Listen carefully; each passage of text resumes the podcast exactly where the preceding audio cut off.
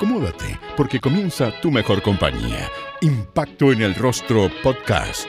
Es una invitación para conversar con nuestros artistas, analizar la actualidad, hablar sobre el teatro y recordar las teleseries, esas que aún están en tu corazón. ¿Disfrutaste con los paisajes de Rapanui o aprendiste el romané? ¿Te reíste con la martuca o lloraste con la muerte del peyuco? Si es así, entonces estás en el lugar indicado. Te invitamos a acompañar a Jorge Peña y sus invitados en Impacto en el Rostro, tu mejor compañía. La guionista Daniela Castaño nos acompaña en este episodio. Hija del recordado guionista Néstor Castaño, comenzó su carrera en el año 93 con la teleserie Ámame de TVN. Vamos todos a la casa del J, qué buena onda, qué buena onda. A ver, por supuesto que siendo hija de él, tuve, eh, fui espectadora y fan de todas las teleseries porque además era como una, una especie de ritual. En la casa se veía la teleserie del papá, era como, no había posibilidad de que tuviera otra cosa, no, era, no, no, no había una democracia, era como que era el silencio y además mi papá grababa eh, la teleserie, en ese tiempo había una, era Betamax, me acuerdo. En Betamax grababa las escenas, o sea, grababa los capítulos y después los volvía a revisar. Entonces era súper, eh, era, digamos que no había posibilidad de que tú no, no vieras eh, lo que estaba pasando, pero mucho antes de eso, em, antes de esas teleseries, bueno, de todo, desde que yo me acuerdo, mi papá escribía, yo crecí y mi, dentro de mi desarrollo fue eh, mi, mi, pensamiento era en diálogo. De hecho, ponte en el colegio, yo respondía las pruebas en diálogo era, como yo leía, siempre leía, eh, no solamente los guiones de mi papá, a mi papá le gustaba muchísimo el teatro. Él, él fue actor de teatro también y fue Premio Nacional de Teatro en Argentina y le encantaba el teatro, hizo unas obras de teatro, una, una, la que se ganó el premio se llamaba Las Ratas, muy buena. Entonces, bueno, la cosa es que yo leía los guiones siempre de, él, de los que tenía, los libros que había en la casa, eh, todo, pues, desde Shakespeare, las troyanas, en fin. Y cuando tenía que contestar en las pruebas, yo contestaba en diálogo. Entonces varias veces llamaron así como, ¿qué le pasa a esta niñita? Y mi papá tenía que explicar que, bueno, era como la, la forma en que aprendí a escribir. No, no, no es que aprendiera de grande, sino que de muy chica. Al contrario, tuve que sacarme un poco el formato diálogo para entrar en el formato prosa. Y en esta eh, etapa, antes de Amame, antes que tú ingreses a la televisión, ¿cuál fue la teleserie que escribió tu padre que más te gustó? La Torre 10. ¿Por qué?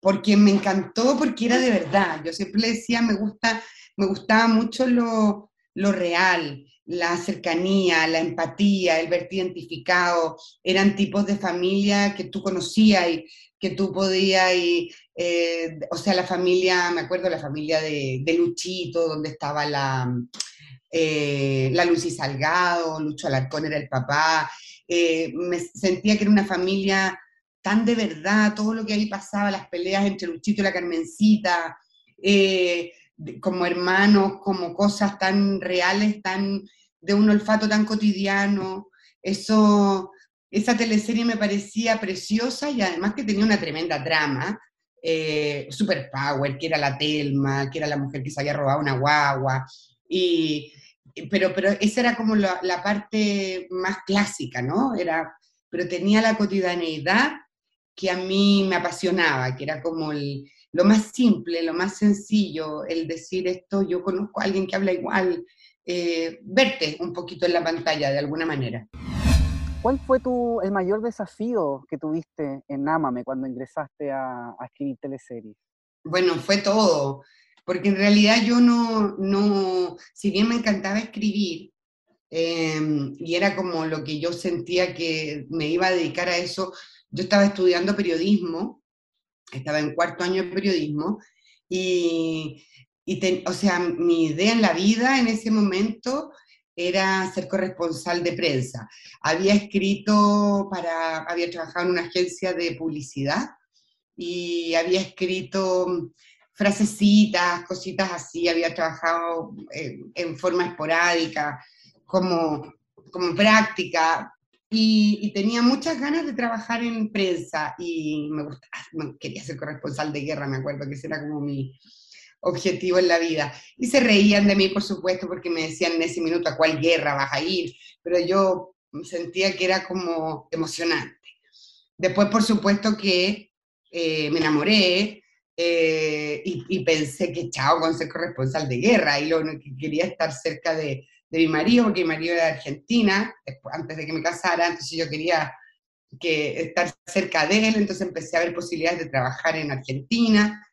Y pasó que mi papá había estado harto tiempo trabajando en Sábado Gigante, había estado harto tiempo sin hacer teleserie, y porque para hacer teleserie dejaron de tener a un autor único. Antes estaba así como Moya Grau, así como mi papá, estaba Sergio Bodanovich, que eran autores solos, donde ellos escribían alone. Y de repente eh, vino un cambio en la industria donde se incorpora un director de segunda unidad, las grabaciones son más rápidas y por lo tanto se necesita más gente escribiendo para entregar más capítulos a la semana. Entonces a él le piden que forme un equipo eh, para escribir. Y él había intentado trabajar como en equipo y no había tenido una muy buena experiencia, había hecho una teleserie, eh, no, le gustó mucho lo que pasó, e hizo una teleserie que se llamaba La Villa, y en La Villa resulta que eh, terminó la teleserie, nos fuimos de vacaciones y de repente se entera por la prensa, como la Bachelet, que venía una parte 2 de La Villa, sin que a él lo hubieran llamado ni preguntado, porque cuando le dijeron hagamos el alargue de la villa, él dijo no. Y lo hicieron sin consultarle. Tanto así que se indignó y demandó al canal. Ganó la demanda. Porque en el fondo lo habían atropellado como autor. Entonces esa experiencia fue mala en ese sentido. Y me dice, Dani, me están llamando para hacer una teleserie, pero tengo que ir con alguien. Entonces, ¿te animaría a escribir conmigo? Yo, la verdad, no tenía, eh, siendo súper sincera, ninguna gana, porque dentro de mi mentalidad media snob universitaria, sentía que las teleseries eran poco, no eran tan bacanes como, como yo aspiraba a algo que fuera, eh, no tenía idea el trabajo profundo que había detrás. Entonces yo encontré que era como ahí nomás, pero lo tomé como un poco a huevo, así como, bueno, mm, puede ser, haciéndome la interesante. Entonces, bueno, él me dijo, si no, no importa, voy a hacer como un, una especie de casting para buscar gente. Yo le dije, yo te ayudo a hacer ese casting. Y haciendo ese, eso del casting para buscar algún guionista para, para trabajar con él, hicimos eh, como escenas de prueba. Entonces había que hacer unas escenas de prueba con tales tramas, tales tramas, y ahí eh, yo dije, ¿sabéis qué? Voy a, voy a postular, pero parte de, como parte de, porque era entretenido así. Y mi papá me dijo, déjate de tontear y trabajemos juntos. Y yo le dije, ya, ok, hagámoslo como una cosa especial por esta teleserie y fin. Y, y ahí entré de, de lleno al proyecto y me fascinó. O sea, no tenía idea que había que hacer una creación de psicología de personaje, lo que fue construir el proyecto, inventar la historia, las locaciones, ir a las locaciones, el trabajo en ese minuto fue con, yo entré a trabajar con la Kena Rencoré, era la directora, también era su, primera teleserie sola, dirigiendo, y, y nos llevamos súper bien, y la productora era la Vero Saquel, entonces, para mí fue como entrar, eh, claro, mi papá era el grosso, el, experimentado, el sabio. Nosotros éramos como las cabras desordenadas, pero que nos hicimos súper amigas. En asistencia a producción estaba la Dani de Micheli también. Y lo pasamos fantástico. O sea, eh, fue como, no fue algo tan serio para mí. Fue como algo, pasarlo bien. Eh, sí, trabajar harto, pero me reí mucho. Eh, no sé, pues, entré a un mundo que me encantó, que desconocía, me di cuenta de la profundidad que había, del trabajo que había, eh, valoré muchísimo más todo y ahí, bueno, pues, me quedé hasta ahora. Parece que me gustó harto. Mira, nunca me he sentido así como omnipresente, ni como Dios, ni como jamás. Siempre he sentido, y así me lo enseñó mi papá, que este es un trabajo colectivo. Es decir, eh, si bien nosotros hacemos las propuestas, estas se conversan con el director, el actor una vez que está empoderado en su personaje también tiene harto que decir. Hay veces en que tú le escribes algo, escribes una escena y, y, sobre todo cuando son actores potentes y aplicados y todo, te dicen, ¿sabéis qué? Yo siento que yo no diría esto, por esto, por esto y por esto. Entonces la, digamos que el, trato siempre es súper cercano y con una puerta, eh, con una puerta muy abierta al diálogo. No, no hay un, yo escribí esto y tú lo dices porque yo lo escribí.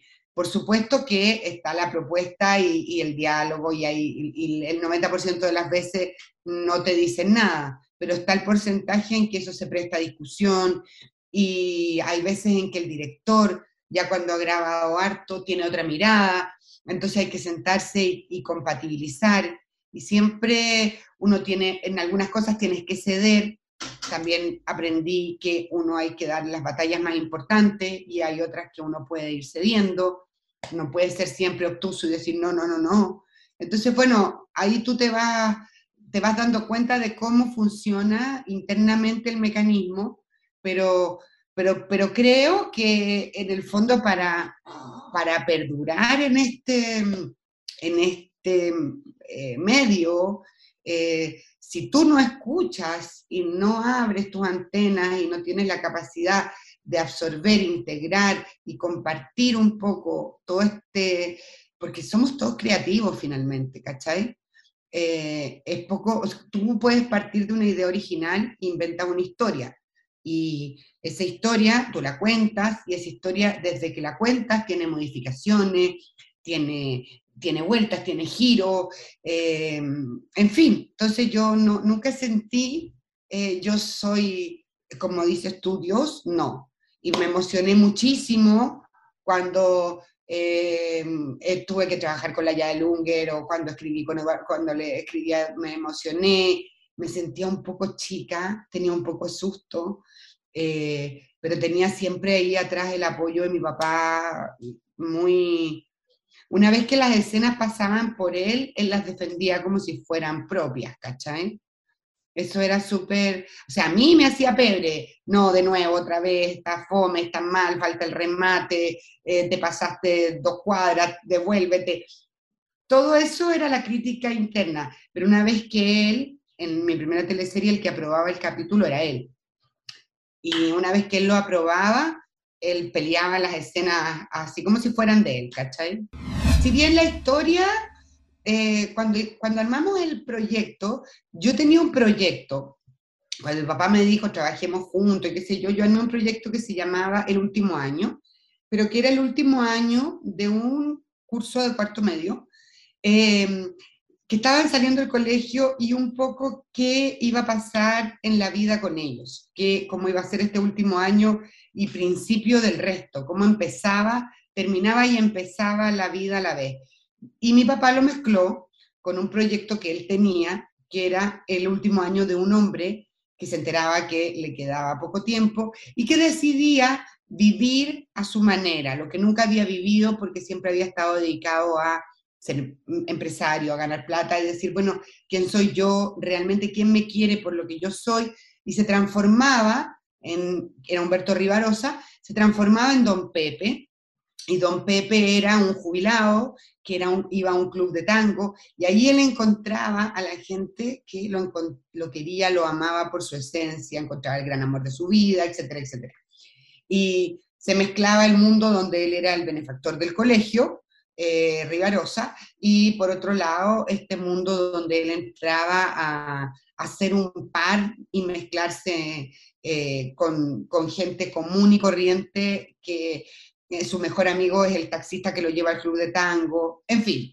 Todo eso se mezcló y, juntos hicimos Amame, así.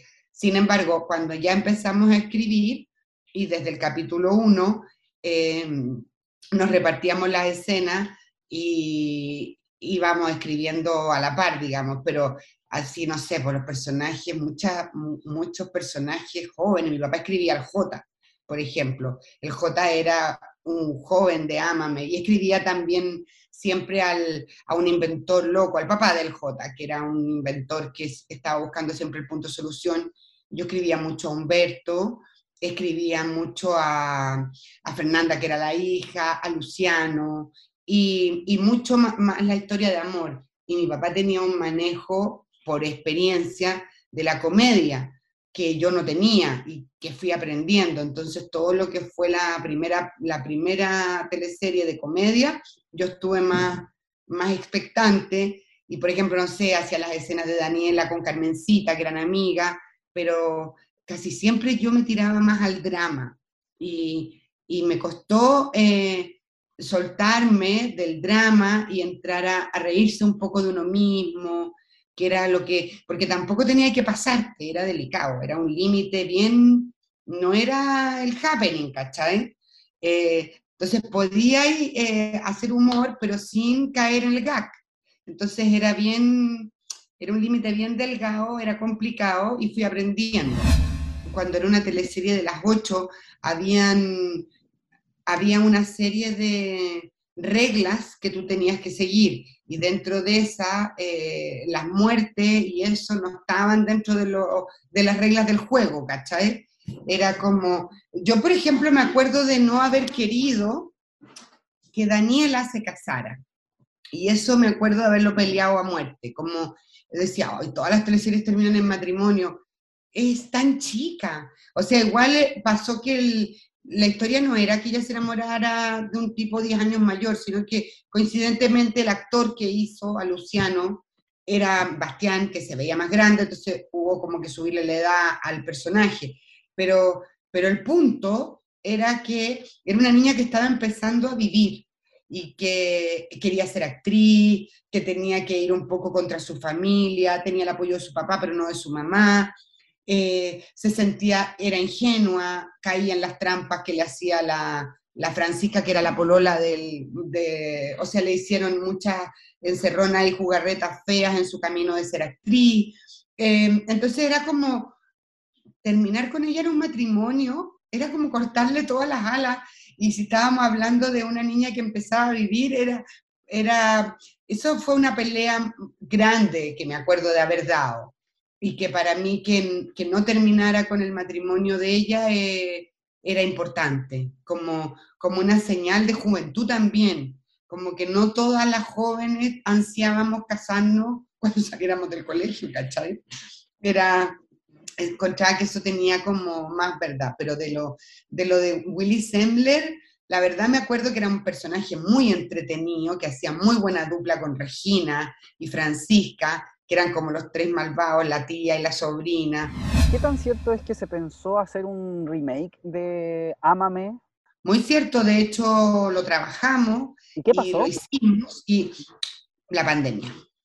Estábamos en, en, en, pleno, en trabajando, bueno, de hecho es, antes, antiguamente, cuando yo hice esta teleserie en TVN con mi papá, nosotros eh, cedíamos los derechos de autor por una cantidad de años determinado. Entonces yo esos derechos los recuperé y, y los tenía. Entonces no había que, donde yo estuviera, si estaba en Mega o si Mega podía hacer la, la teleserie porque tenía los derechos. Y entonces lo trabajamos, el proyecto, con la Kena, que además la Kena tiene un súper amor también por esa teleserie. Ahora, contando una mame en ese momento 2020, ¿cachai? Eh, distinto, no era igual, igual, pero sí con muchas cosas parecidas. Pero mm, había personajes maravillosos como la Marilyn, que tú decías, esto va, ¿cómo se irá a recrear los personajes jóvenes? Pero había que cambiar las temáticas de algunos.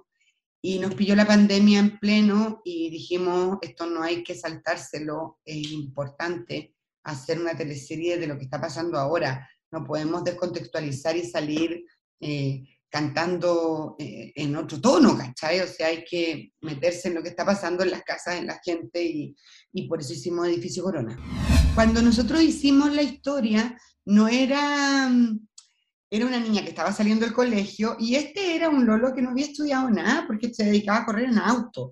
Era un cabro irresponsable, eh, rico, que no tenía ninguna preocupación y que no tenía todos los obstáculos que tenía Daniela para lograr algo en el futuro. Él lo tenía todo y no aprovechaba nada. Y ella tenía que esforzarse por cada paso que daba. ¿Cachai? Entonces esa era el, eh, digamos, la diferencia entre ellos. Pero pero no, no era una cosa de edad, eso se nos dio, como te decía, que tenía que ver con los actores. Y, y claro, cuando hicimos la, la propuesta no, no, teníamos esa gran diferencia de edad, no, no, estaba tirada la historia por ahí.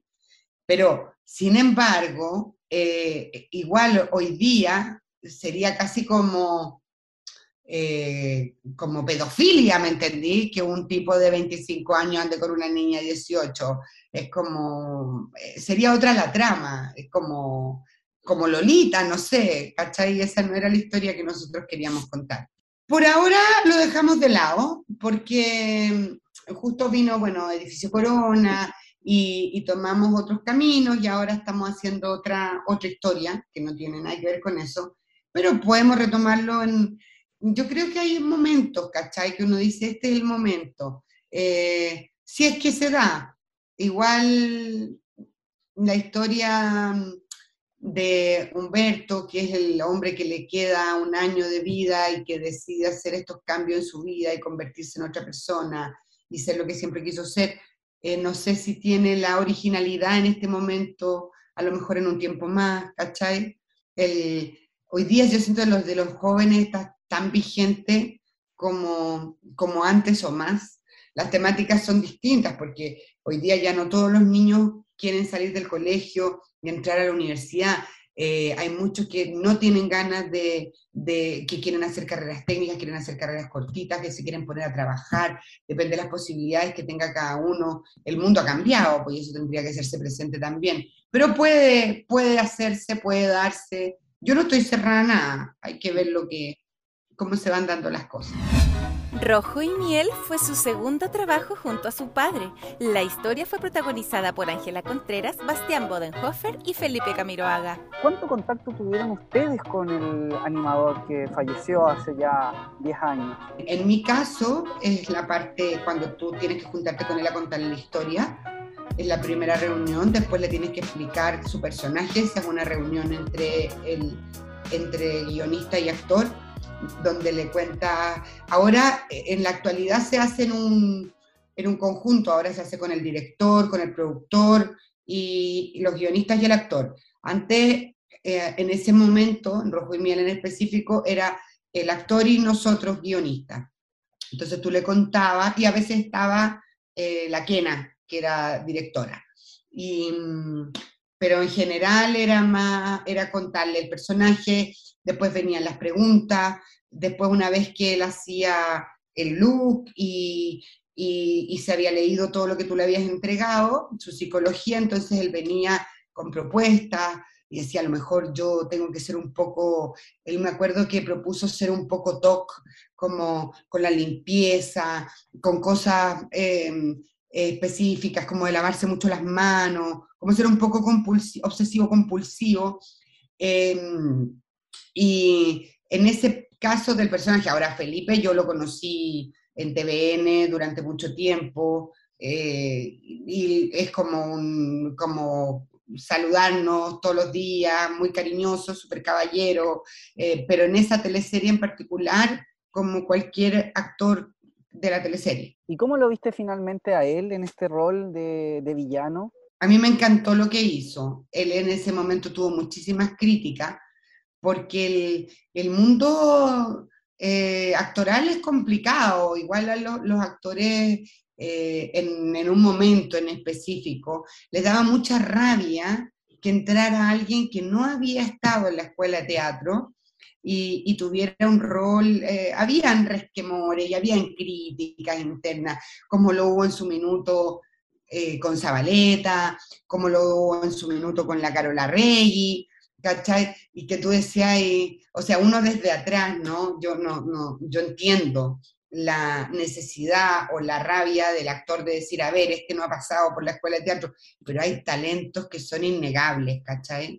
O sea, eh, hay Ángel, hay un talento, el que tenía, que tú decís, no, no sé, por la Carolita Rey, a lo mejor no hizo la universidad de la P a la Paz, pero, y, pero, pero, el talento que tenía la Carola traspasaba cualquiera, cualquier pantalla. Eh, que tenía y que tiene. Y, así también, no sé, pues como en este caso a mí, puntualmente, en Rojo y Miel, yo sentí que eh, Felipe lo hizo estupendo, que el personaje que se llamaba Javier lo hizo justo, porque además Felipe es un tipo súper cálido, súper, era un tipo súper cariñoso, súper cuidadoso, súper eh, delicado para hablar, para preguntar, y este era un tipo torpe, tosco. Entonces, si tú realmente lo conocías y sabías que estaba actuando y haciendo un personaje y no estaba haciendo de él mismo, ¿cachai? Eso, pero yo siento que él tuvo tanta crítica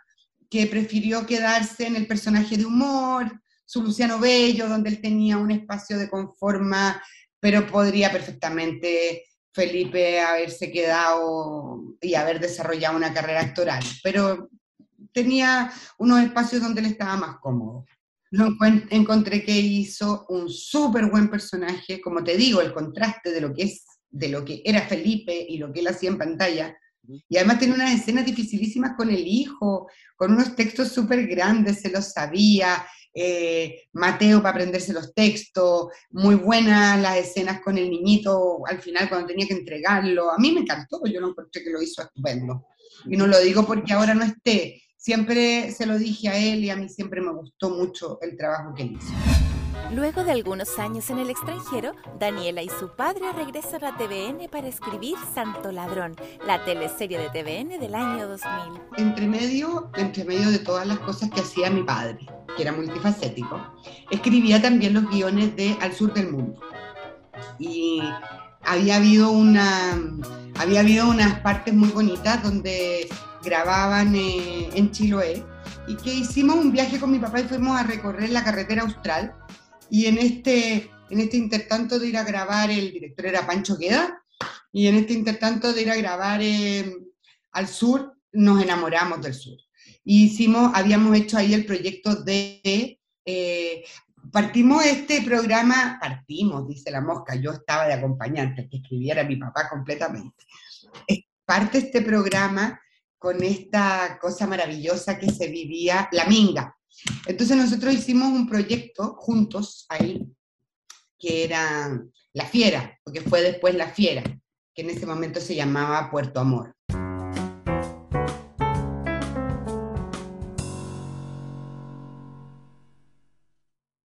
Hagamos una pausa Kraken Mochilas es un emprendimiento que apuesta por el diseño de autor, hechas a mano, completamente personalizadas y veganas libres de crueldad animal.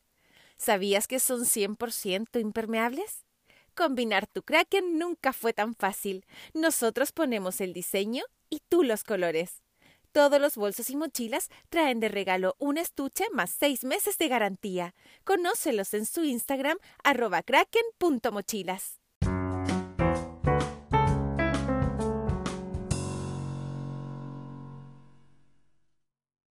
Sonreír es algo natural. Si sufres porque tus dientes no son como quisieras, te invitamos a vivir la experiencia WIS. Alineadores invisibles, un tratamiento cómodo, rápido e indoloro. Conócenos en arroba wis.life.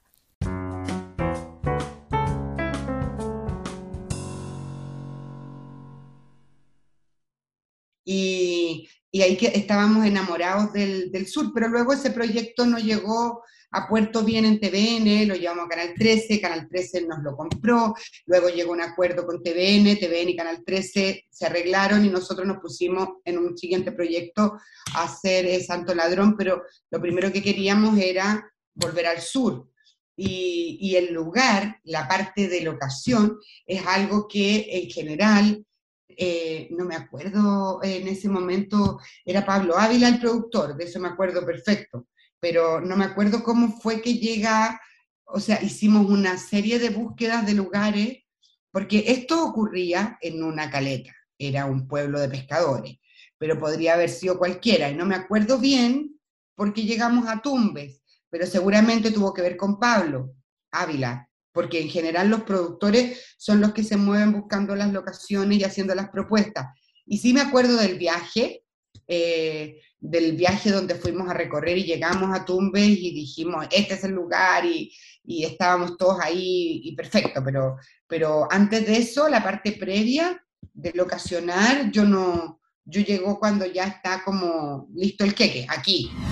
En ese momento, para nosotros, cuando nosotros hicimos Santo Ladrón, nosotros ganamos la teleserie. O sea, si tú sumas los puntos, el, ¿cómo se llama? El promedio, eh, Santo Ladrón le ganó a Betty la Fea. Betty la Fea nos ganó en el final, pero Betty la Fea eh, fue un fenómeno.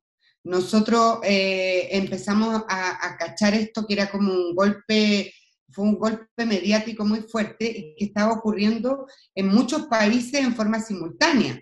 Betty la Fea la rompió en Brasil, la rompió en Argentina, la rompió, bueno, Colombia obvio, y, y, la pa, pa, y, llega a Estados Unidos. O sea, estábamos nosotros con eh, el final de la teleserie, cuando estaba, me acuerdo que en ese momento la daba Canal 13, porque nosotros antes de esa le ganamos a la teleserie de Canal 13.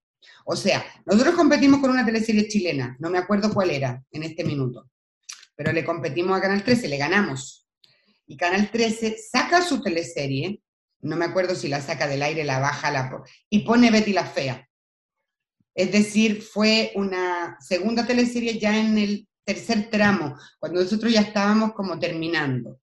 Por eso es que por promedio, si bien al final Betty la Fea, los últimos capítulos, en primero empató y después ganó, pero ganó muy pocos, eh, el promedio igual no te da, porque nosotros ganamos durante un tiempo muy largo.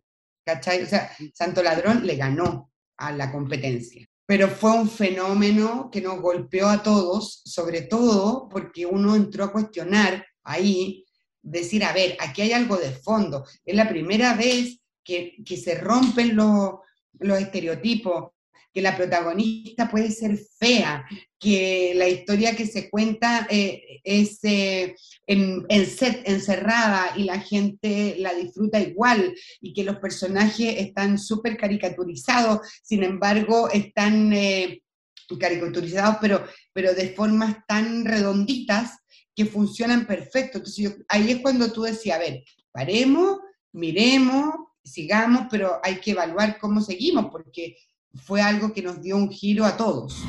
Mira, en Santo Ladrón eh, era una teleserie que mi papá tenía mucho tiempo antes pensada. Eh, se llamaba El Santo el Gallinero. Y, de hecho él la hizo eh, y después un brasilero muy amigo de él hizo una muy parecida que se llamaba Roque Santeiro. Y lo habían hablado, qué sé yo. Él tenía la sensación de que era un, niño, hubo varias cosas muy complejas para hacer esa teleserie. Eh, creo que fue un momento político también complicado, porque en el pueblo el alcalde, que era Tiberio Carpio, hacía una especie de estado de sitio del pueblo. Entonces nadie podía, no se podía mover ni una hoja sin que él lo supiera, y los policías estaban como a cargo de, de este estado de sitio en el pueblo, y todo eso tuvimos que cortarlo, editarlo, porque era un momento complicado políticamente, sacamos muchos capítulos. Fue una teleserie difícil, muy difícil. Fue difícil también competir al final con la Fea, pero para mí el hecho de, eh, el hecho de estar en esta cosa popular del mundo, había un, café con piernas que era el mundo del diablito, donde se juntaba la gente la caleta, donde estaban las niñas como que aspiracionalmente la que quiere ser eh, actriz famosa y está bailando en un café que era como un café con piernas, pero había mucho personaje popular. Eh, muy, muy de verdad, que, que, que, que eran personajes entrañables, lindos, querible, Adrián, que era el protagonista, Rudolfi, era un tipo muy querible y, muy, y muy golpeado por su entorno, por un, por una, por un, por una eh, en un estrato social donde no lo dejaban levantarse, eh, muy aplastado también por un, por un tipo muy poderoso en el pueblo. para mí fue una experiencia súper bonita escribir Santo Ladrón. Su primera teleserie en Canal 13 fue Hippie, la apuesta del primer semestre del 2004. Aquí se recreó el movimiento existente en los años 60. Eh, yo creo que es de las cosas más difíciles que me ha tocado en mi carrera de guionista, sí. Lejos ha sido el, fue el momento como más terremoteado, más pasaron tantas cosas, eh, aprendí muchísimo porque uno aprende lamentablemente cuando las cosas son duras, cuando pasan momentos difíciles, y, fue difícil. Para mí, eh, digamos que hubo un, problema desde el inicio en esa teleserie, nosotros estábamos eh, haciendo una historia como acostumbramos, esta cosa como te contaba antes que tiene que ver con el equipo, donde tú estás acostumbrado a trabajar con director, productor, y que la gente en el fondo eh, se involucra y comenta, pero, pero eres tú el que escribes y, Galás, en este caso, como director de cine, o en publicidad, cine, él tenía una mirada súper personal de la historia que él quería contar. Y, me acuerdo que la gran, el gran tema ahí fue que mi papá eh, y él no llegaban a puerto mi papá le decía, yo no soy un sastre a medida, o sea, yo no te voy a hacer, eh, no estoy aquí para hacer lo que tú me digas que haga. Y, y en el fondo, porque él sentía que se quedaba, él quería contar una historia que tenía mucha imagen y poca carne, ¿cachai? Entonces, eh, había una, una disputa ahí grande entre ellos. Por supuesto que yo solidariamente me cuadré con mi papá, y además sentí que él estaba haciendo valer el espacio de los guionistas, de la, de la importancia que teníamos los que estábamos contando esa historia y escribiéndola, y era algo que en ese momento, eh, y no estábamos al servicio de, eh, solamente al servicio de que te digan esto y que tú lo hicieras, que habría sido bien fácil, ¿no? Eh, listo, lo que tenéis que hacer aquí es escena 1, escena 2, escena 3, y, y, y eso fue muy complejo, complejo porque a mí no me ha pasado nunca tener que, estar así como entre el, jamón del sándwich y finalmente mi papá renunció, dijo no trabajo más, después de una discusión también estaba Galá, su mujer, que era la Andrea Ugalde, y, y hubo ahí unos dimes y diretes, y, y mi papá renunció. Y entonces yo también quise renunciar por solidaridad inmediatamente, y, la Vero me pidió que no renuncie porque, porque no tenía nadie, o sea, le quedaba la, la teleserie como le quedaba, era como un cagazo muy grande. Y, y, la Vero además, estamos hablando de que estamos trabajando, pero son, es, es, una amiga, es alguien a quien tú no querís perjudicar de ninguna manera, y, y, que esto le podía jugar en contra en su pega también, en lo que ella estaba haciendo. Entonces fue súper difícil, pero bueno, la paternidad es más fuerte y yo me cuadré con mi papá y renunciamos. O sea, renunció él y yo me adherí a la renuncia. Doloroso, fue súper doloroso dejar el proyecto. A mí me dolió muchísimo. Era, además que era un proyecto que teníamos, habíamos trabajado muchos meses. Eh, creando los personajes que eran súper lindos, entrañables, Martín, el revolucionario, el, Diego Muñoz que hacía el, hijo que se enfrentaba a su papá. Era muy bonito todo lo que habíamos trabajado, un tiempo largo de investigación para armar el proyecto, la música me encantaba. En fin, dejarlo fue súper difícil y partimos a hacer... Em, nos llamaron eh, a hacer el departamento de ficción de Canal 13 donde empezamos a armar las series, para armar en, ficción. Ya habíamos hecho una serie nosotros, que era Más que Amigos, habíamos hecho esta serie con Herbal, entonces a raíz de eso es que nos piden que armemos un departamento de ficción para hacer series una vez a la semana. Y dentro de ese departamento armamos dos proyectos, uno que se llamaba Vidas, que era como una especie de años dorados, eh, unos viejitos que era como su, bueno, era como los viejos antes en historias de vida de, de tercera edad, y uno que se llama Matrimonios, que era como distintos tipos de matrimonio de todas edades. Bueno, y en eso estábamos cuando quedó el terremoto en el área dramática, porque después de eso eh, eh, hubo un enfrentamiento entre la, llegó a trabajar la Coca Gómez, vino a hacerse cargo del equipo de guion, donde estaba Marcelo Castañón, Joseph Rumier, Marcos, eh, eran, era un grupo de, ahí estaba Alejandro Goich, y, y, estaba la Coca Gómez a cargo, y la Coca se peleó también con Galás, y, y fue una pelea súper difícil, complicado, eh, y finalmente eh, se fueron los dos, salieron los dos. Sale la Coca y sale Galás. Y la Vero nos pide a mi papá y a mí que volvamos. Y ahí ya estaba en el capítulo 35. ¿Cuántos capítulos estuvieron afuera?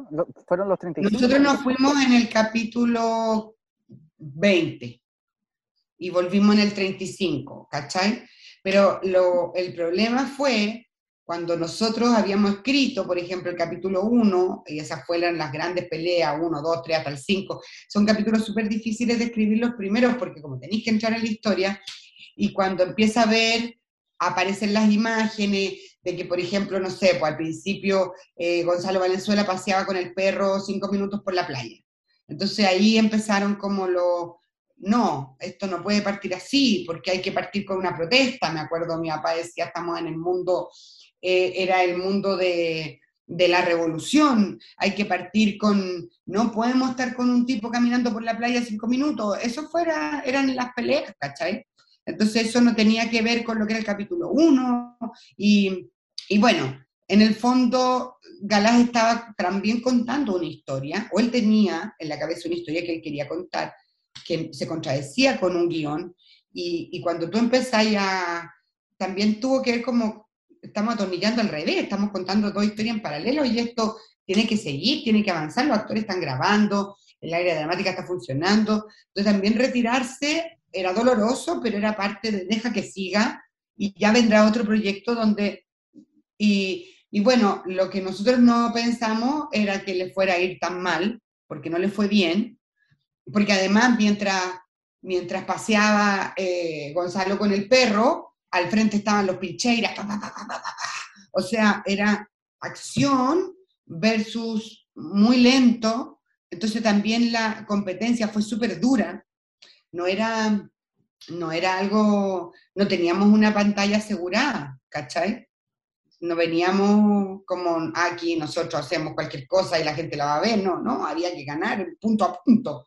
y la competencia era durísima y competir con los Pincheira duro. Pero bueno, ahí partimos y después eh, recuperamos terreno cuando volvimos y lo primero que hicimos fue apagar un poco la comunidad hippie y retomar el conflicto universitario, que era el tipo revolucionario enamorada de la hija del rector.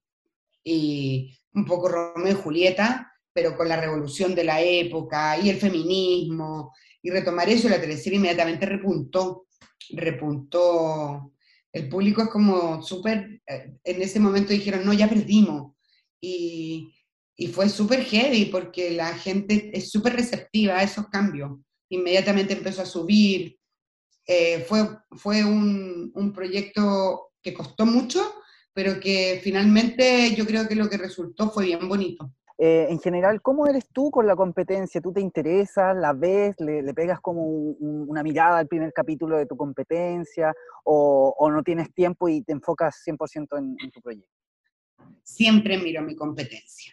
La miro cuando es mía, cuando es de otro, eh, siempre, porque creo que es como saber qué está pasando y además es porque no quiero repetirme si alguien está contando una historia, a no ser que que me ha pasado. Eh, estás contando una historia y al mismo tiempo otro la está contando en otro. Ahí no es tu culpa, digamos, porque no, porque lo, eh, hay cosas que se van dando que están en el aire y que las vamos olfateando los guionistas y obviamente las estamos haciendo al mismo tiempo. Pero, pero nosotros al, ver siempre lo que están haciendo los otros, lo que te toca competir, no solamente las teleseries chilenas, yo he mirado todas, las argentinas, en un minuto tuvo súper, eh, la pantalla súper fuerte argentina, cuando hicieron Resistiré, El Conde Montecristo, eh, bueno, la misma que después se hicieron adaptaciones acá, 100 días para enamorarse. O sea, es importante ver qué está pegando, que pega allá y que traspasa frontera. Eh, cuando tú veis teleseries como Avenida Brasil, El Clon, son cosas eh, que son muy power, entonces tenéis que estar ahí viendo cómo son los ritmos, qué están haciendo, están acelerando los ritmos, están contando muy rápido, están yendo y viniendo, van y vuelven en el tiempo, y la gente está, está enganchando, lo puedo hacer también, ¿cachai? Lo vaya incorporando en tu relato. Eh, sí, siempre estoy mirando y, siempre estoy atenta al, al entorno para no perderme y no estar fuera o quedar placer.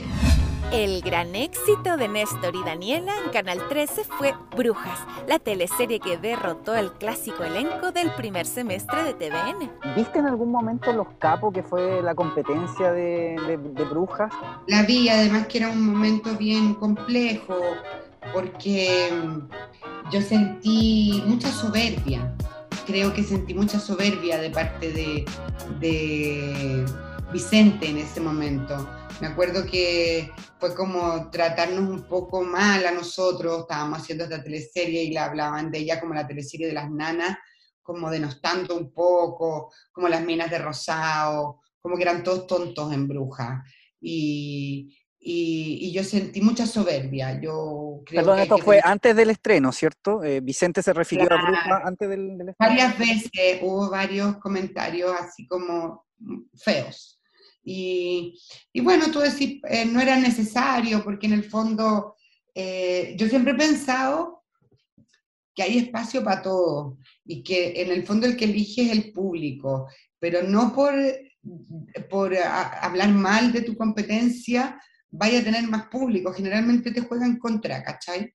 Entonces no era necesario y, no, y yo creo que él no estaba entendiendo tampoco el concepto que nosotros estábamos manejando para inventar esta historia y lo que había detrás de Brujas, que era, era súper potente desde, desde la mirada nuestra, era, era hablar de todo lo que era la mujer, de todo lo que significaba, el rol que tenía la mujer, esta mujer que tenía que ser para poder salir a trabajar, en el fondo era reemplazada por otra mujer y esa otra mujer que ocupaba tu espacio muchas veces te provocaba unos celos tremendos, desde, desde la historia central que ibas contando hasta, hasta tu lugar frente a los hijos, en tu familia.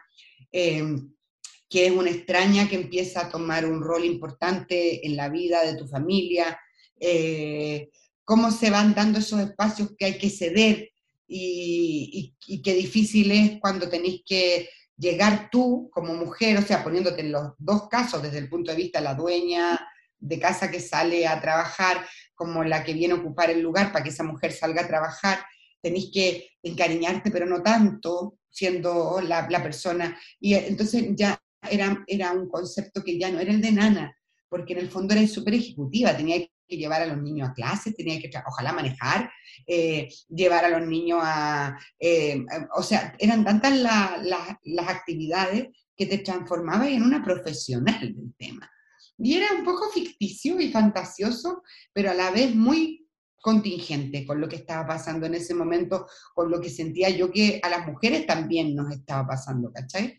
Y habíamos trabajado ese proyecto mucho, mucho eh, muy profundamente, desde la psicología de los personajes, eh, habían historias que habíamos mezclado, habíamos hecho con mi papá una historia que era, la, era una historia por sí misma, que era la familia Sasá, y, y esta familia la incorporamos dentro de la historia, además teníamos cinco familias distintas, y que eran un poco las familias que habíamos armado pensando en hacer las series de matrimonio cuando estábamos en el departamento de ficción, los que tenían el hijo autista, la familia que tenía la, los que vivían solo, los hermanos que se enamoraban de la misma mujer.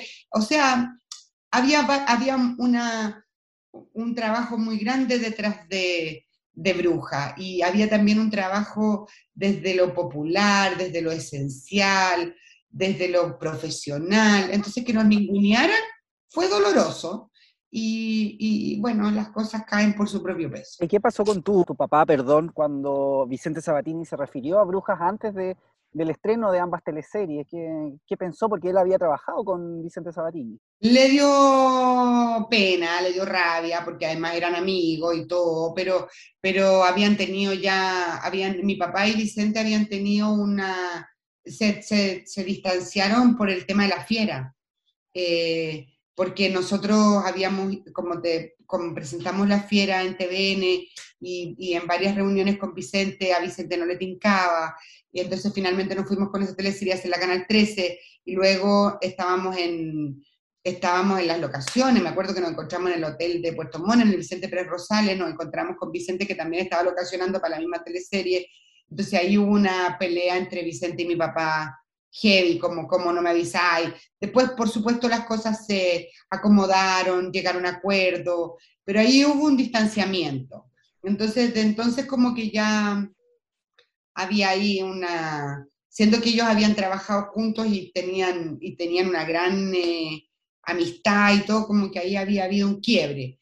Y después de eso ya mi papá se sentía así como decepcionado en el fondo, porque además son como reglas del juego, uno no, no habla mal de la competencia, no es necesario.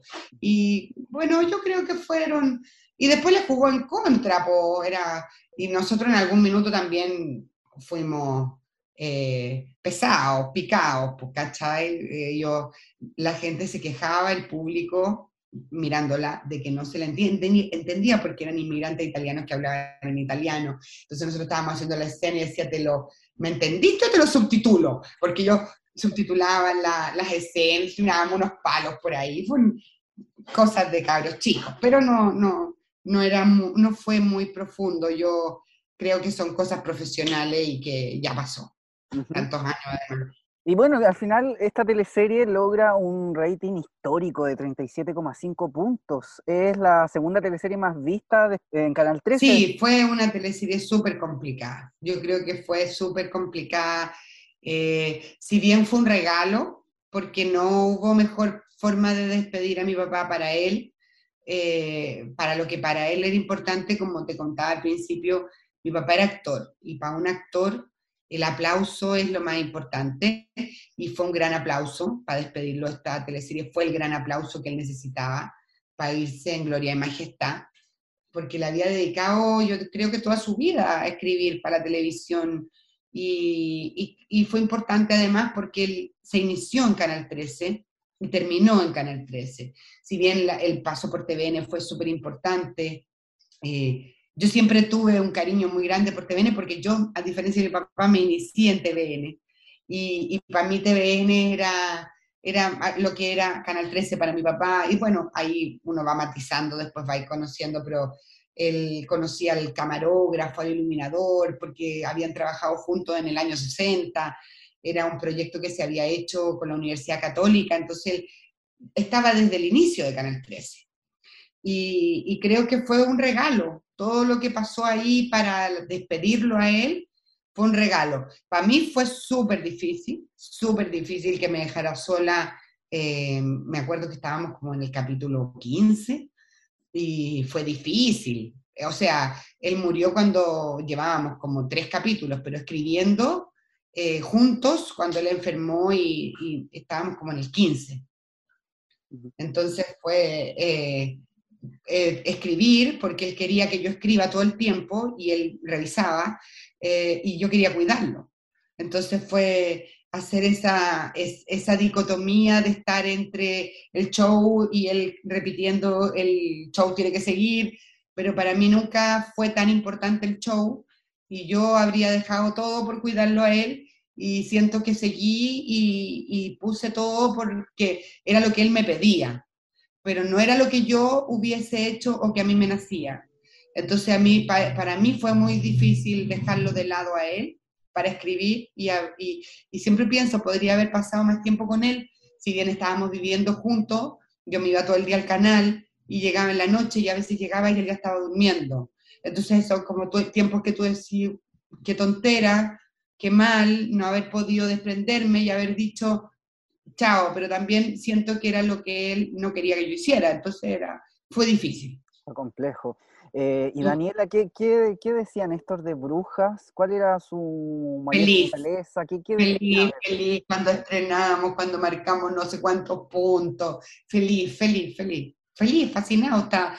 Te digo que fue un regalo porque él eh, necesitaba esto. Este, yo creo que fue el mayor éxito. Eh, y fue como su despedida para irse tranquilo. Para él ese aplauso era lejos lo más importante. Descarado fue la apuesta de Daniela para Canal 13 en el año 2006. Fue una historia de ciencia ficción en donde su protagonista se cambiaba de cara. Y según el, opening de esta teleserie, eh, la historia es original también de tu padre, ¿cierto? ¿En qué momento eh, empezaron a crear o pensaron en la historia de Descarado? No, esa teleserie es, una... Eh, yo le puse original de Néstor y Daniela Castaño porque era mi primera teleserie y yo estaba sola y no me quería sentir tan sola en la pantalla. Encontraba que era muy triste que dijera Daniela y yo quería aparecer, siempre había aparecido con él, siempre había sido Néstor y Daniela y, y era, era, entonces yo le pedí a la Vero que dijera Néstor y Daniela, pero sería una injusticia para mi padre porque él no, no participó. Sin embargo, sin embargo, eh, eh, hay cosas dentro de la, de la teleserie, por supuesto que todo lo que yo escriba, escribí, escriba y escribiré, tiene que ver con él, porque él me formó, ¿cachai?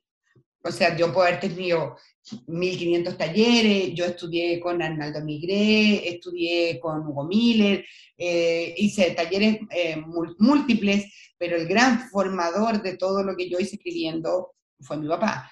Entonces, claro que él no es eh, injusto que yo firme como Néstor y Daniela Castaño porque yo también soy un sello de él y una continuación. Fuimos muy pretenciosos, yo creo. Eh, fue, un poco, fue un poco una locura. Eh, yo, yo estaba... yo sentía que era súper entretenido contar esto, pero nos perdimos, porque en el fondo éramos, yo creo que muy futuristas y no era el momento salir de todo lo que siempre ha sido el sello que uno tiene, que es lo que yo te comentaba al inicio, la cercanía, la empatía, eh, la cotidianeidad, salir de todo eso para entrar en un mundo de, lleno de ficción, con cambios de cara, con un casino flotante donde venía la maldad, destruir un pueblo, que era la bondad, era Truman Show, había muy pretencioso. Yo me di cuenta cuando cuando, viste que antes se hacían los lanzamientos a la prensa, entonces uno presentaba en el capítulo 1 y todos los periodistas hacían muchísimas preguntas, así como, oye, este personaje y este otro. Y cuando hicimos este lanzamiento, yo me di cuenta que nadie había entendido nada.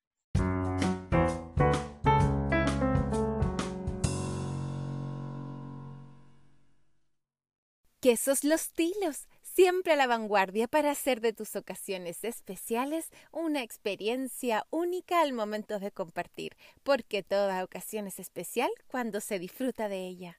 ¿También eres fanático o fanática de los quesos? Entonces no te puedes perder este tremendo dato. Quesos Los Tilos. Encuéntralos en Instagram como arroba quesoslostilos y quesoslostilos.cl.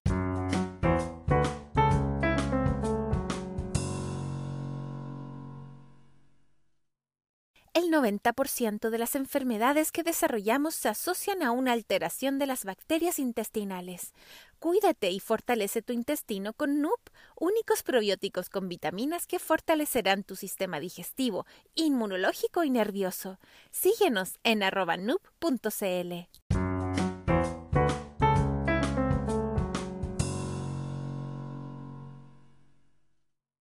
Y de hecho me puse a llorar.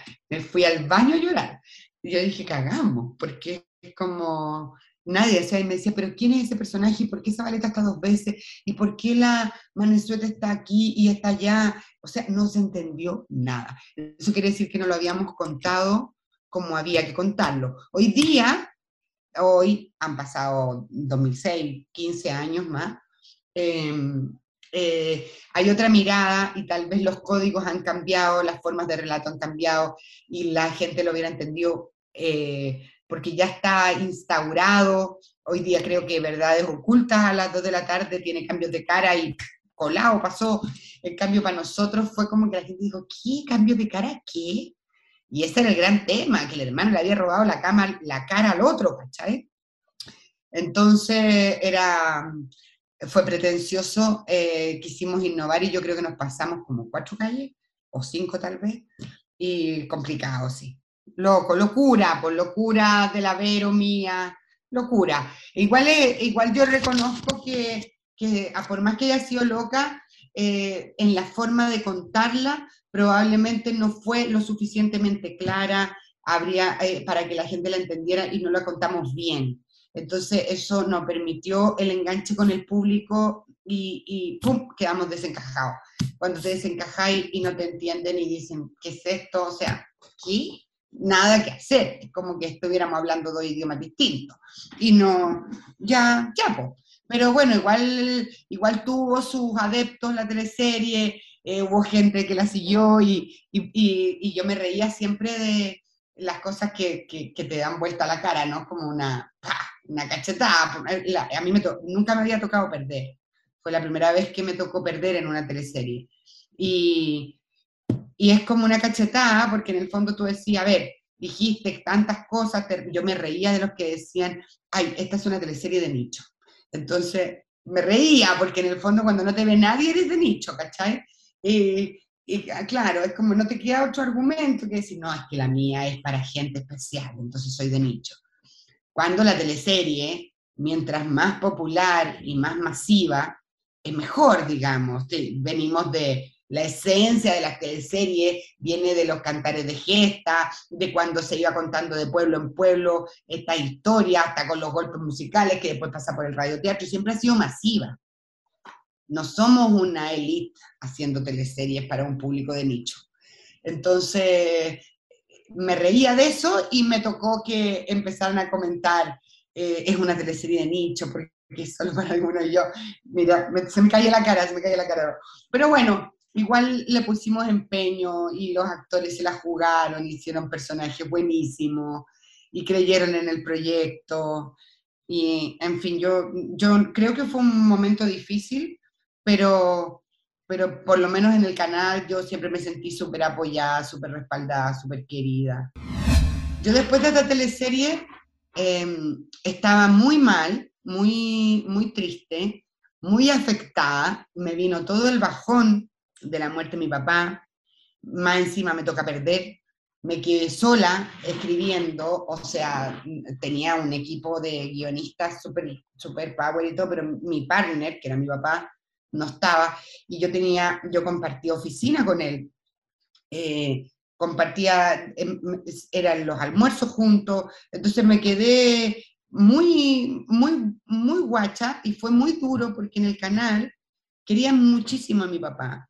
Entonces yo cada día que llegaba al canal era un encuentro con alguien que era Daniela y era con una pena súper legítima, pero que a mí me tiraba para abajo y me hacía mierda, o sea, no podía no podía levantarme. Me tiraban para abajo cada saludo, cada abrazo, eh, que en el fondo tú tenés que ir consolando a uno y a otro, y, era como, es que eh, yo quiero tanto a tu papá, y yo lo entendía, porque era desde el cariño que la gente le tenía, pero a mí me hacía mierda. Entonces yo no pude, no me sentí capaz, eh, tenía un contrato por cuatro años en el canal, y fui a hablar con la Pati Undurraga, y, le dije a la Patti, Patti, no puedo seguir en el canal, mm, no soy capaz, tengo demasiada pena y estoy cada día peor.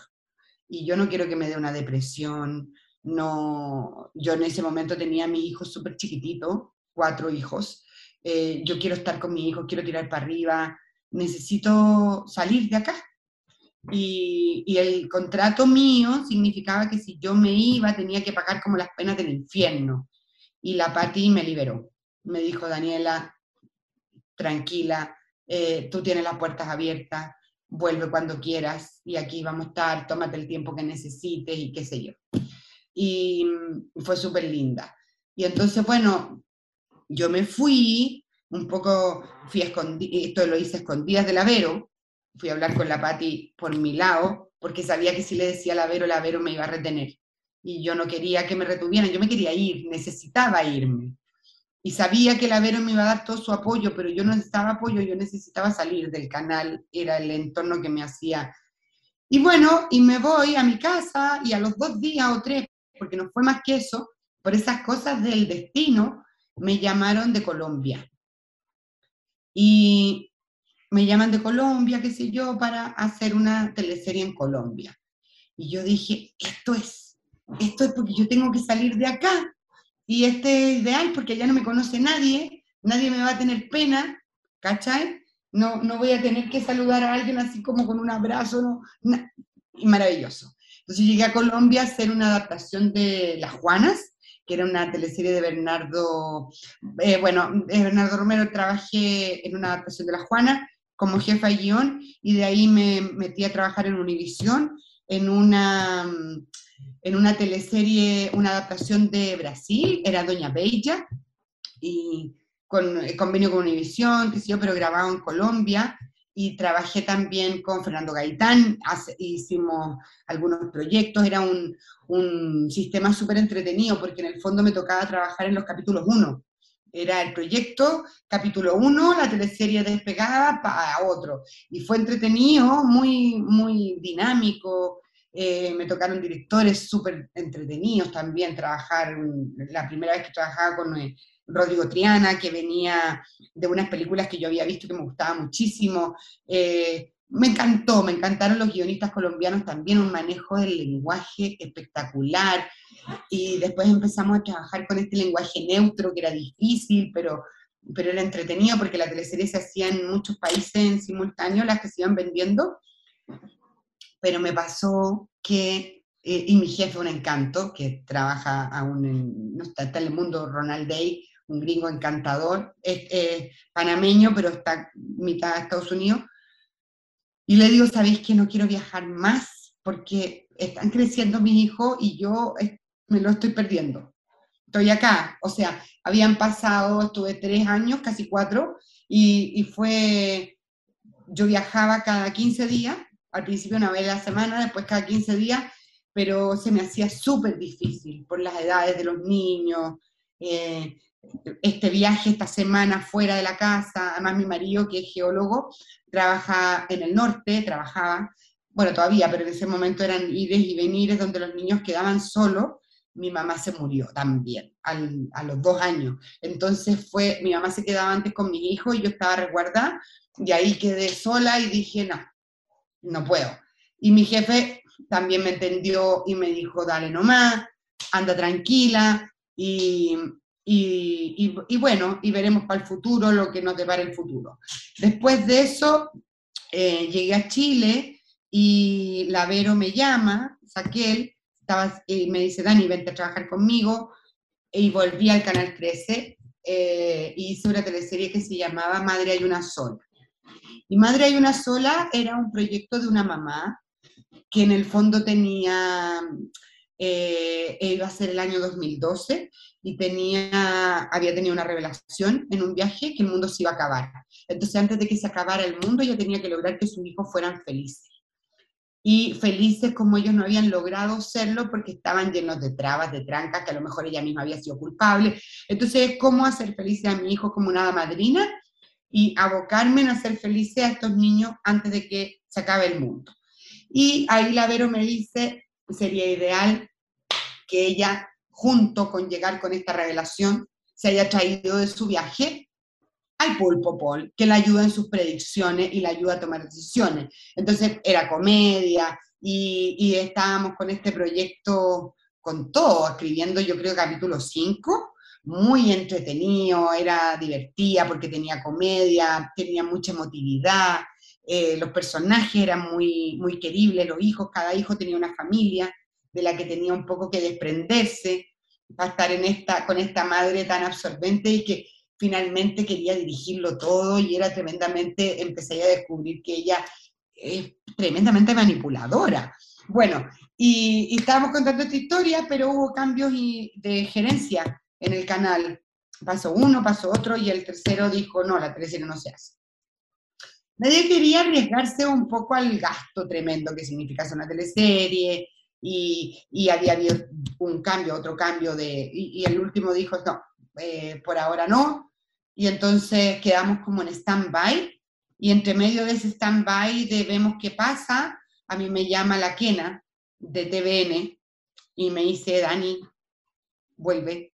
Y, y, yo volví. Yo iba a trabajar en el 13, pero me llama la Kena de TVN. Yo te conté que a mí siempre TVN me había encantado y además tenía tan lindos recuerdos de mi trabajo con la Kena. Siempre lo habíamos pasado bien juntas. Y, bien, pues ahí hice Aquí mando yo, después de Aquí mando yo hice Separado, después de Separado eh, Vuelve temprano, y después de Vuelve temprano fuimos a Mega, y hasta ahora estoy con la que no. Hablemos un poquito de Aquí mando yo, porque esta teleserie fue estrenada em, días después de la tragedia de, Juan Fernández, de la muerte de Felipe Camiroaga y del equipo del matinal de TVN. Eh, ¿En algún momento ustedes sintieron, o tú sentiste un poco de susto de, debutar con esta teleserie en medio de esta tragedia? Mira, la tragedia fue terrible para todo el mundo. Al canal yo creo que fue una nube negra que se instaló y fue un dolor, además que era, era terrible llegar al estacionamiento donde estaban las velas, era, era un luto permanente, eh, era muy difícil borrarte de los pasillos, de no cruzarte con eh, la gente del matinal, estaba toda destrozada. O sea, fue un momento para el canal muy duro. Y yo creo que dentro de eso tan difícil y tan doloroso, yo creo que aquí mando yo, que tenía un humor limpio, tampoco era una burla eh, o una era, era algo muy pequeñito, muy discreto, muy sencillo, muy fino, diría yo, el humor de aquí mando yo, y, y, se daba en un contexto muy natural, muy simple, muy familiar. Yo creo que fue un aporte más que, fue un aporte para todos, y además lo bien que nos fue, eso también siempre levanta los ánimos. Yo siempre he creído que la esencia para la teleserie de las ocho es la familia. O sea, no es una familia mm, entre comillas, políticamente bien eh, constituida. Es una familia de verdad, las familias como somos, por la familia que a veces una mamá con hijo, a veces un papá con hijo, como aquí mando yo. Eran puras familias, eh, si tú quieres, desde lo común, disfuncionales. Estaba un papá con un hijo eh, que cuando tú creís que ya tenéis todo resuelto, el hijo se te separa y vuelve a la casa tenía, eh, o sea, un papá viejo que tiene que hacerse cargo de un hijo cacho. Después teníamos la, la familia de un viudo que tiene su hijo y que se casa con una niña joven que sus hijos detestan. Después teníamos el matrimonio principal, que era un matrimonio de separados, que tenían que ayudarse mutuamente para poder salir adelante, porque si no las lucas no daban. Entonces, eh, y después teníamos eh, las familias de, una familia que tenía miles de hermanitos, miles, era cada, cada uno de ellos te hablaba de su mundo y te hacía sentir que era parte de, del, del día a día, de lo cotidiano. Yo siento que la familia, que tiene que ver con lo que somos en esencia, cómo nos construimos, Hoy día, por ejemplo, podemos hablar de familia eh, con dos lesbianas, podemos hablar de familia con dos gays, podemos hablar de familia eh, con, una, con un em, eh, papá y una mamá que tienen una hija trans. Eh, son distintos tipos de, de, de familias, de sexualidad, de todo lo que atraviesa, de verdad. Las familias tienen que ser de verdad. No es una familia, un papá, una mamá con hijos. Yo creo que la familia somos todos. Vuelve temprano fue su segunda teleserie nocturna en TVN. La historia creada por Daniela relata la vida de Clara y Santiago, quienes encuentran muerto a su hijo mayor tras un supuesto accidente automovilístico. Yo tenía muchas ganas de escribir Vuelve temprano, lo peleé, quería hacerlo y, y sin duda era más fácil en ese momento hacer otra comedia, pero yo sentía que, eh, que era algo que se tenía que contar era una preocupación eh, mía, muy real, de lo que yo vivía eh, cada vez que mis hijos salían, de lo que yo veía eh, con, con, los cercanos, con los amigos, las conversaciones, los sustos, los miedos, la ida a buscar, y un accidente y, eh, y la inspiración también fuerte, no menor, del caso Matute, ¿no? Entonces todo eso te lleva a decir esto yo lo quiero contar, yo quiero que, y, y, y sí daba susto decir, no, eso es lo que uno, primer foco, la gente no quiere ver, no quiere ver, no quiere ver eh, que a tu hijo le pase algo o es, es, demasiado triste, sobre todo para la noche, porque después de eso la gente se duerme. Pero yo dije, sí, es que depende de cómo uno lo cuente, porque yo creo que uno quiere ver en la medida en que a ti te ayuden a mirar lo que tú no puedes ver y quieres ver. Obvio que yo no quiero ver escenas de muerte de hijos, todas las escenas, pero para poder iniciar esta historia tiene que morir el hijo. Y, y, es algo cuando tú estás tan convencido de algo, uno lo pelea, y lo pelea, y lo pelea el focus, y lo pelea, y lo pelea, y lo pelea, porque hay, veces que el focus es engañoso, porque el focus te lee en una historia, y es distinto cuando tú lo ves en imagen. ¿Cachai? Y yo sentía que era algo, que era un aporte, por donde lo miráramos. Contar esta historia era un aporte. Para mí fue la teleserie que me implicó más trabajo, más estudio, eh, eh, más dolor, porque me entrevisté con montones de mamás que habían perdido sus hijos y fue pff, tremendo. También me, me, me, causó mucha inseguridad a mí en el, en el día a día con mis niños, que estaban en unas edades exactamente muy parecidas a las de la teleserie. Entonces, para mí era súper complicado. Eh, las confianzas y todo, como darme cuenta que había todo un mundo que tú como papá no estabas viendo. Y que tú decías, y mi hijo salió y está ahí, pero no estaba ahí, estaba allá, y allá, y allá, y allá, y se estaba moviendo por todas partes. Y no, mi hijo no toma. Tú escuchabas y a las otras mamás, y espérate un poquito, yo fui a buscar a los niños ayer y tu hijo venía en calidad de bulto. Entonces, en el fondo es como, saquémonos el velo y cuidemos los cabros. Ese era el, el, el, el trasfondo de Vuelve Temprano. Y para mí fue difícil, pero muy bueno escribirla, me hizo muy bien, crecí mucho, aprendí mucho, me encantó hacerla. Y yo creo que tú tienes que hacer ese tipo de historias cuando sentís que, eh, tengo algo que contar distinto, tengo un aporte que hacer, no hacer thriller porque sí, ¿cachai? Voy a hacer una historia de suspenso porque sí, eh, porque me pidieron que sea de suspenso, sino que las historias vienen eh, a hacer propuestas como que tú decías, ahora quiero hacer esta historia y siento porque tengo esto que contar. Y, creo que va a ser un aporte. Y así, ¿cuál es el sentido de esta historia para mí? Además, estábamos en un momento complicado, porque se fueron todos a Mega. Eh, yo, por supuesto, que la Kena me dijo, vamos, ¿no? Yo le dije a la Kena, termino la teleserie y me voy, pero la voy a, no puedo dejar la teleserie. La Kena me dijo, te entiendo, yo haría lo mismo. Y, y en el fondo ella partió, partieron antes y nos quedamos solos. Y en este quedarnos solos, eh, yo creo que nos unimos muchísimo. Los que éramos poquitos, pero estábamos muy, muy juntos haciendo esta historia y continuando, porque era una historia que habíamos empezado juntos como área y después quedó toda la división, pero fue un proceso, muy, además el equipo nuestro era un equipo bien power, yo trabajaba con la Paula Parra, Alejandro Bruna, Felipe Roja, eh, Raúl, creo que era un equipo muy, estábamos muy afiatados, estábamos muy muy compenetrados todos, eh, escribiendo las escenas, teníamos las pistas guardadas, súper mateo, ordenado. Bien, me, me, encantó trabajar con ellos, fue una súper buena experiencia. ¿Cómo se tomaron eh, las críticas del último capítulo que eh, se, se, dividió en dos en edición, ¿cierto? Eh, ¿Cómo que en dos? Se dividió en seis, fue terrible, yo estaba curiosa. El, el fenómeno de Vuelve Temprano, ahí viene la parte triste de estas cosas. Cuando a ti te va súper bien, eres súper castigado. En el fondo, y cuando te va mal, estás premiado. ¿En qué sentido te lo digo? Si te va súper bien, te cortan los capítulos, te dividen, te llenan comerciales, te cortan en cualquier parte, en fin. Si te va mal, dan los capítulos enteros porque no tenéis quien, no tenía auspiciador, no tenéis nada. Entonces, es como el, castigo de que te vaya bien. Y en este caso, eh, teníamos un rating altísimo, y el canal lo aprovechó lo más que pudo. Entonces, este era un capítulo largo, final, y se dividió en seis.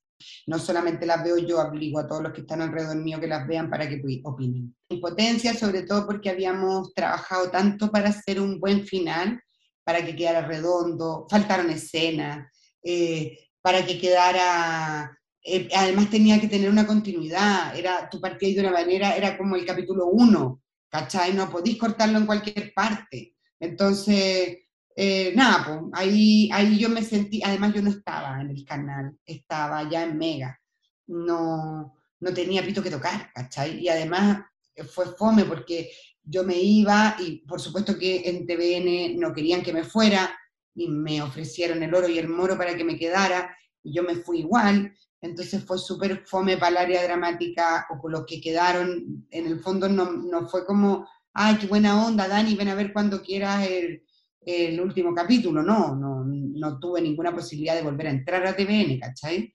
Entonces yo estaba out, fuera, viendo esto desde mi casa y leyendo unos comentarios horrorosos en Twitter y sintiendo que a mí, a mi Twitter siempre es una voz, ¿cachai? Que, que hay gente que le tiene miedo, yo nunca le he tenido miedo a Twitter, para mí Twitter es una voz que es, es un público súper presente, que no es el mismo público, tenéis que tener una, una amplitud, no es lo mismo porque son, en general son más fanáticos, ¿cachai? Pero, pero es una voz potente, importante, es una luz, una luz, una, un, intermitente ahí que te avisa, sobre todo rápidamente, cuando algo está mal o cuando algo es bueno también. No solo son cosas negativas, también hay comentarios y, cosas muy positivas. Entonces, para mí era una, un, un, buen referente estar ahí atenta y uh, fue terrible. Mira, dificilísimo. Para mí y no, bueno, eh, pasa, pasa lo siguiente, cuando nos fuimos a Mega, nos fuimos, en el fondo yo como te decía antes, me quedé como con mi equipo guionista, director, productor, quedamos como pachito ahí, pero y sin saber qué iba a pasar con esta ida a Mega, porque tampoco teníamos ninguna certeza de nada, era un riesgo terrible, era irnos a Mega, cuando nosotros nos fuimos a Mega, llegamos a un canal donde no había nada, o sea, tenían por tercer año repetición de casado con hijo, no sé, era como, no, no, no había un área dramática, no había nada sólido ahí, ¿cachai? No íbamos a ganar nada, ni a competir. Era, entonces la, la propuesta fue, me acuerdo del Pato Hernández, que el primer año era pensar en una nueva área solamente. Íbamos a pensar. Y eso me, me encantó el hecho de generar esta nueva área juntos. Y ese proyecto era muy desafiante y entretenido, partir de cero y saber, saber que al principio eh, podíamos perder y que esperaban muy poquito de nosotros. ¿Cachai? Todo eso era muy interesante. Entonces fue trabajar todos juntos. Eh, me acuerdo las primeras reuniones para hacer Pitucas sin Lucas, éramos Rodrigo, Bastida, nosotros, los directores, todos juntos, la Kena, el eh, Pato, la Dani, todos los, productores juntos, los guionistas juntos, y todos generando el proyecto y todos remando para que les fuera bien. ¿Cachai? Eh, no esperábamos, no esperábamos, te diría, no nada, pero no esperábamos tanto, esperábamos poco.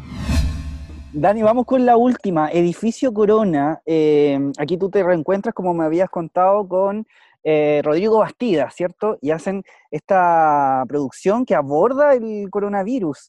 Eh, ¿cómo, te sentiste hablando del coronavirus? ¿En algún momento pensaste, pucha, el público está todo el día con las noticias, estamos todos encerrados, estamos todos hasta acá, y que hablar una teleserie del coronavirus quizás puede jugar en contra? ¿Estuvo ese pensamiento o no estuvo ese pensamiento? Mm, sí, por supuesto, pero no era, la defensa nuestra es que no era una teleserie del coronavirus, era una teleserie de la realidad de lo que estábamos viviendo hoy, que no tenía que ver, por supuesto que la atravesaba el coronavirus, pero era contar familias como uno, como está ahí aquí, está ahí allá, está ahí el vecino, está al lado, está aquí, está allá, estamos todos presentes y habíamos hecho también, justo habíamos pasado entre medio, entre las conversaciones con la Quena, de hacer eh, un proyecto como la Torre 10, eh, de volver a esta torre, a este edificio, de las distintas familias que podían confluir en un edificio que se daba una diversidad muy grande, que era muy entretenido, podía tener los del penthouse, podía tener el que está recién casado, el que está soltero, y, a través de eso llegar a los distintos tipos de familias atravesados todos, como éramos por la pandemia, sin saber bien cuánto iba a durar, cuánto íbamos a poder grabar, eh, fue una teleserie hecha, yo creo, no, no, no soy buena para las cifras, como alguien más, pero como en un 80%, me imagino, estoy inventando, en interior, tal vez más, no teníamos casi exteriores, muy poquitín, y, y eso, mi susto era que fuera agobiante. Entonces, por ese lado le dimos mucho a la cosa, a las caracterizaciones, a personajes eh, tal vez un poquito más extremos, eh, como las Kardashian, que visualmente fueran súper atractivas y que llenaran pantalla con colores y que tuvieran un jacuzzi, aunque eh, era un poquitín irreal, pero te daban un, un, matiz colorido y te refrescaban pantalla, porque si hubiéramos tenido pura gente gris metida en su departamento, eso sí te iba a provocar como asfixia. Entonces, esta fue la forma de darnos aire yo creo que en estos casos uno pone a prueba su creatividad y, siempre hay que estar innovando y hay que estar a la, a la, par de lo que está pasando, sea lo que sea, incluso algo que no nos imaginamos jamás como esta pandemia. Dani, ¿en qué estás tú ahora? ¿Estás en Mega? ¿Estás preparando un nuevo proyecto? No sé si nos puedes contar un poco en qué horario. Viendo un proyecto en Mega. Estoy ya escribiendo un capítulo 2. todavía no se va a hablar nada del proyecto, así que no puedo decir nada. Pero estoy contenta escribiendo, entretenida eh, y, con todas las pilas puestas. Pues, así que sí, estoy, sigo en Mega y feliz. ¿Con qué equipo, Dani?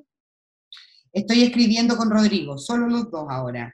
Eh, bueno, igual cuando partimos Corona, partimos solo los dos como los primeros 5 o 10 capítulos y después incorporamos equipo, en, el, en Corona después incorporamos a la nena Muñoz, que habíamos trabajado con ella, y también trabajó con nosotros la Milena Bastida, la hija de Rodrigo, y, y, ahora todavía no sabemos bien, pero partimos los dos con Rodrigo, estamos escribiendo los primeros capítulos que escribimos como a media y, y después cuando estemos firmes incorporamos equipo.